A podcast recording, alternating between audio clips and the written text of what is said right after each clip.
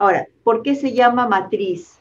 Ustedes saben que se llama matriz porque es una tabla. ¿No? Saben lo que es una matriz de consistencia, obviamente. Es una tabla.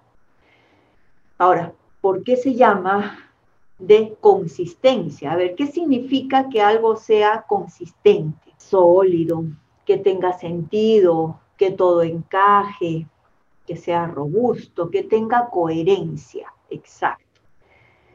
O sea, esa tabla tiene que tener coherencia.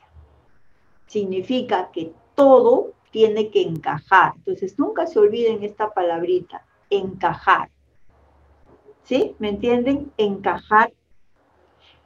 Siempre cuando, cuando yo enseño sobre tesis, uso mucho esa palabra, encajar. Todo tiene que encajar. Como un rompecabezas, ¿verdad? Cuando ustedes hacen un rompecabezas, las piezas como encajan, ¿no? Así tiene que encajar todo en una tesis. Todo, todo, todo.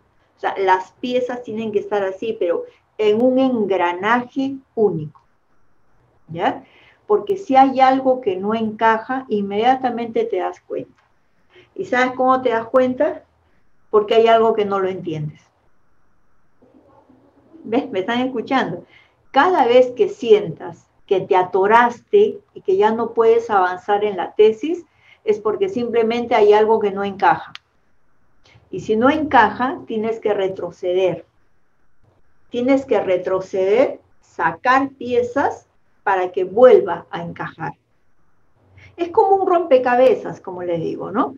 Si tú estás haciendo un rompecabezas y de repente sientes o ves que una pieza no encaja, muchas veces no tienes que sacar piezas de las que ya estaban colocadas, ¿no? Tienes que retroceder, como se dice, sacar unas piezas y por ahí ver si lo puedes volver a encajar todo. ¿Ya? Pero me están entendiendo lo que les digo.